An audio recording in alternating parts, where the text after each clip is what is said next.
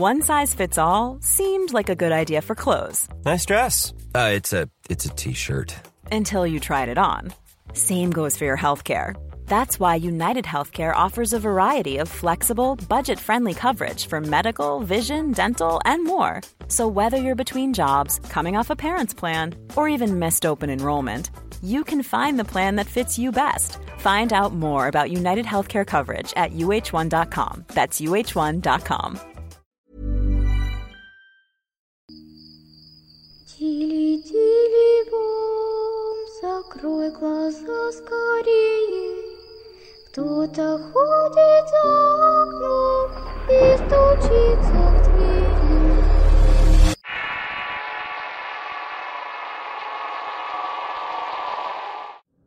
Perro, basado en un relato real de Mariela Charolet Hernández, escrito y adaptado por Eduardo Liñán para relatos de horror. Mi familia es de una pequeña comunidad al norte de Puebla llamado Yotla. Como la mayoría de las comunidades ejidales, tanto mi familia como otras éramos gente de rancho, las cuales teníamos carencias y limitaciones, pero éramos ricos en muchos aspectos. Gente de trabajo y con actitud de servicio. Así eran las personas en esas comunidades remotas alejadas de las grandes poblaciones. Es en estos lugares donde se han tejido historias familiares sobre eventos paranormales extraños. Fue precisamente una de esas historias que me contó mi tía abuela. Y esta misma historia fue la que comenzó una serie de situaciones sobrenaturales que marcaron a mi familia durante mucho tiempo. Mi tía abuela tendría unos 12 años en aquel tiempo y su madre mi tía le mandó juntar los animales de granja como gallinas y guajolotes al caer la tarde. Una de esas aves era una guajolota llamada la totola, la cual recientemente había tenido polluelos, y estos generalmente se escondían en diversos sitios dentro del enorme terreno por lo cual tenía que buscarlos y juntarlos, para meterlos al gallinero durante la noche ya que era común que merodearan pumas y cochotes. El terreno familiar era muy vasto y estaba delimitado por un manantial y zonas boscosas, por lo que a veces la tarea de buscar a estos animales era tediosa y larga. Esa tarde la totola se había alejado mucho y la tía alcanzó a verla a lo lejos en un camino de tierra junto al manantial. Al localizarla comenzó a juntar a los polluelos y era muy tarde, tanto que la oscuridad se comenzó a hacer presente y solamente se veía a lo lejos las luces de las casas y los corrales. Por esta razón se apresuró en su tarea. Cuando fue por el ave notó que estaba echada en completa sumisión y abriendo el pico en señal de estar jalando aire como si estuviera asustada. Algo extraño ya que ese animal siempre fue muy retador y altanero con la gente. Sin embargo, ella estaba en una posición vulnerable. Mientras la tía se acercaba al animal y al verlo detenidamente miró con extrañeza que estaba petrificado. Estaba viendo fijamente hacia un punto y de reojo miró que en efecto, algo estaba delante del animal a escasos metros.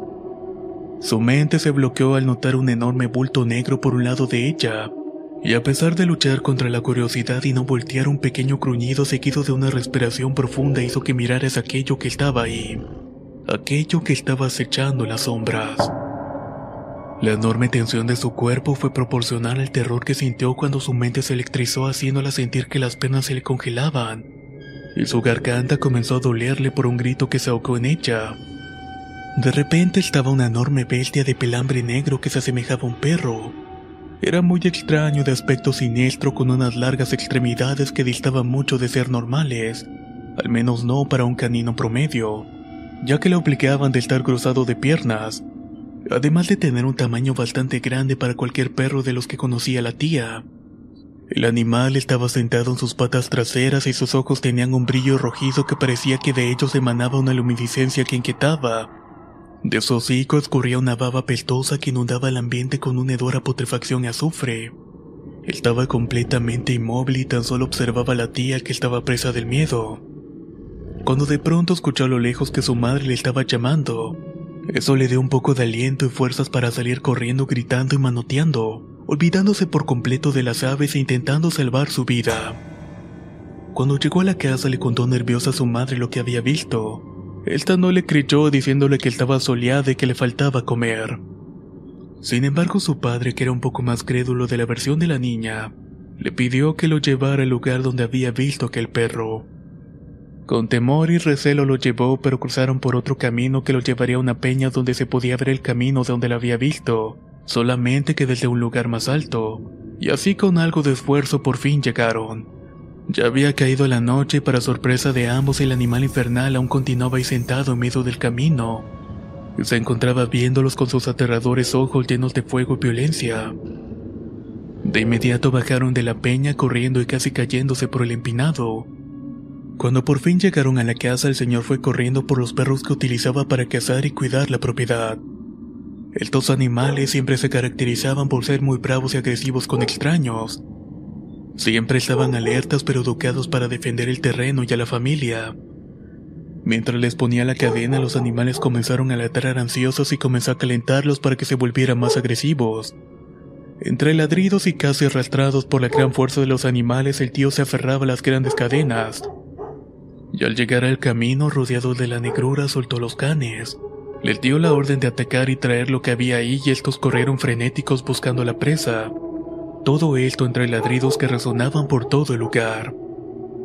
El tío se quedó estático cuando de pronto se hizo el silencio. La tensión del momento se rompió cuando el eco de un gruñido inundó el silencio y después los aullidos lastimeros de los animales. Luego de entre la oscuridad del camino surgieron las figuras de los que antes habían sido los bravos perros dispuestos a matar lo que sea. Ahora solamente eran unos animales asustados que pasaron huyendo por un lado del tío, que miraba con asombro la loca carrera con el rabo entre las patas. Lleno de ira regresó a la casa maldiciendo a los perros y entró furioso ante la mirada atónita de las mujeres. Tomó su carabina, balas y comenzó a llenar la recámara de esta para salir a cazar al perro negro. El tío siempre fue un excelente tirador y siempre ocupaba un solo tiro para dar cuenta de las presas que cazaba. Pero la tía espantada le suplicó que no saliera y que se quedara con ellas pero él estaba determinado en matar a aquella bestia. Los infructuosos intentos de la tía en impedir que saliera no hicieron más que enfurecerlo más. Y como supo que no lo podría hacer desistir, corrió a tomar una linterna y le dijo que lo iba a acompañar.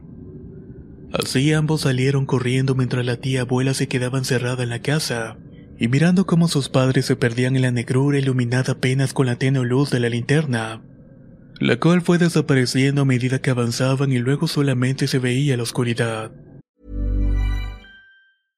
How would you like to look five years younger? In a clinical study, people that had volume added with Juvederm Voluma XC in the cheeks perceived themselves as looking five years younger at six months after treatment. Look younger, feel like you. Add volume for lift and contour in the cheeks with Juvederm Voluma XC. Reverse signs of aging by adding volume to smooth laugh lines with Juvederm Volure XC. For important safety information and to find a licensed specialist, visit juvederm.com. That's J U V E D E R M.com. Not for people with severe allergic reactions, allergies to lidocaine, or the proteins used in Juvederm. Common side effects include injection site redness, swelling, pain, tenderness, firmness, lumps, bumps, bruising, discoloration, or itching. There's a risk of unintentional injection into a blood vessel, which can cause vision abnormalities, blindness, stroke, temporary scabs, or scarring. Talk to a licensed specialist to find out if it's right for you. Millions of people have lost weight with personalized plans from Noom, like Evan, who can't stand salads and still lost 50 pounds. Salads, generally, for most people, are the easy button, right? For me, that wasn't an option. I never really was a salad guy. That's just not who I am. But Noom worked for me. Get your personalized plan today at Noom.com. Real Noom user compensated to provide their story. In four weeks, the typical Noom user can expect to lose one to two pounds per week. Individual results may vary. Ella comenzó a rezar pidiendo con fervor que sus padres regresaran y terminara ese infierno. Mientras el corazón del tío retumbaba en el pecho por la ansiedad y el temor, pero aún así se mantenía aferrado a su Mauser. Corría ante aquel encuentro con lo desconocido ideando la manera de venadear al extraño perro y darle muerte. Mientras él corría, detrás de él venía su mujer casi tropezando por las piedras y los hoyancos, que muy apenas se iluminaban con la linterna que llevaba. No quería gritarle a su esposo y ella sabía que mientras cazaba debía guardar silencio para no ahuyentar a las presas. Y sus resoplidos de angustia aunados al esfuerzo por seguirle el paso los intentaba oquear con rezos en voz baja. Con paso lento y con mucha determinación subieron lentamente una loma por lo cual podían ver el manantial el camino. Y para su sorpresa aún estaba el perro en este. Su extraño comportamiento y la forma del animal hizo que la tía al verlo emitiera un quejido de asombro mientras se persinaba. Ambos agazaparon el tío se echó al piso mientras amartinaba la carabina y apuntaba donde estaba la bestia. Los latidos de su corazón resonaban mientras respiraba con dificultad mientras se tomaba el tiempo de apuntar a la cabeza de la bestia. Jaló el gatillo y el ruido del disparo hizo un eco de silencio en la noche, mientras el destello iluminó los rostros asombrados de los tíos, ya que para su sorpresa el tiro no había dado en el blanco. El animal tan solo volteó hacia donde estaban y emitió un gruñido que más bien parecía una burla. El tío encolarizado amartilló su carabina de nuevo y apuntó esta vez al pecho del perro, y nuevamente el tiro no dio en el blanco. Maldiciendo mi tío se limpió los ojos y el sudor de la frente y en tanto la tía comenzaba a orar frenéticamente para evitar ser atacados por el animal. Y este intuyendo los pensamientos de ambos se levantó sus patas, y la figura humanoide de aquella extraña bestia comenzó a caminar lento y decidido donde estaban los tíos. Vámonos, ese animal viene. Deja todo y vámonos de aquí. La niña está sola en la casa. exclamaba con angustia la tía. No lo haré. Sigue rezando. Si esto es maligno, vamos a dar cuenta de él. Repuso el tío mientras sacaba el peine con las balas y las comenzó a cruzar con el cuchillo. Mientras hacía esto, oraba y le pedía a Dios para que los ayudara.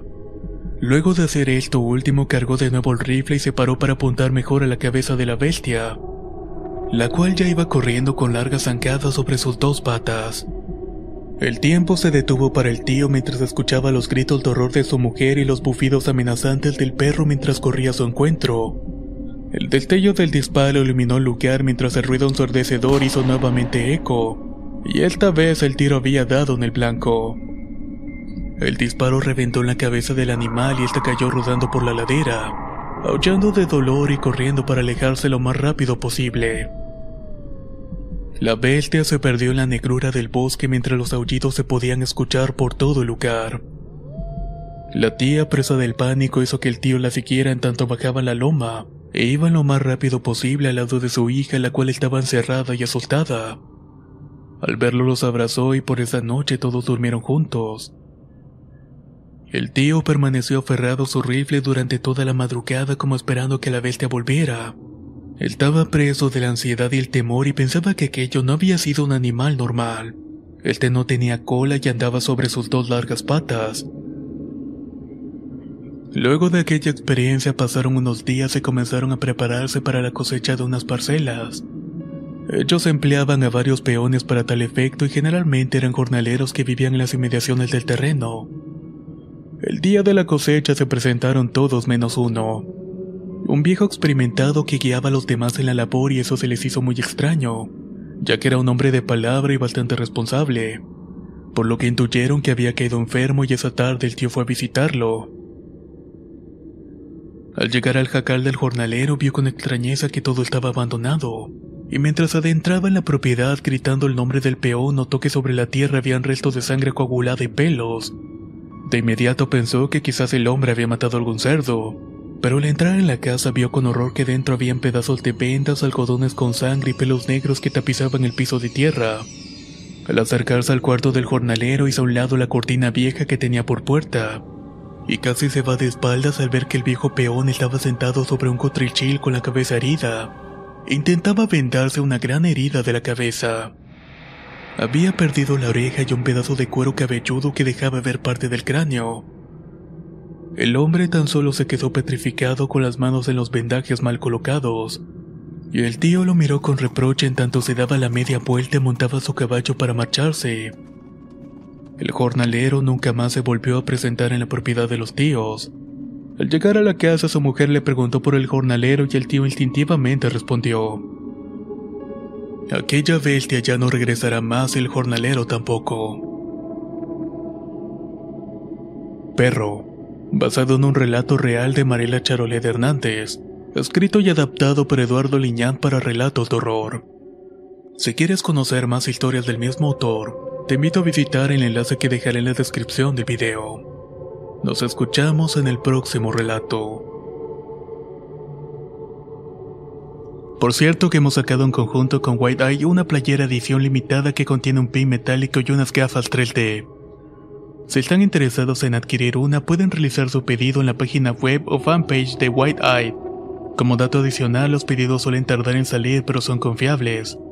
Nos escuchamos próximamente en otro video.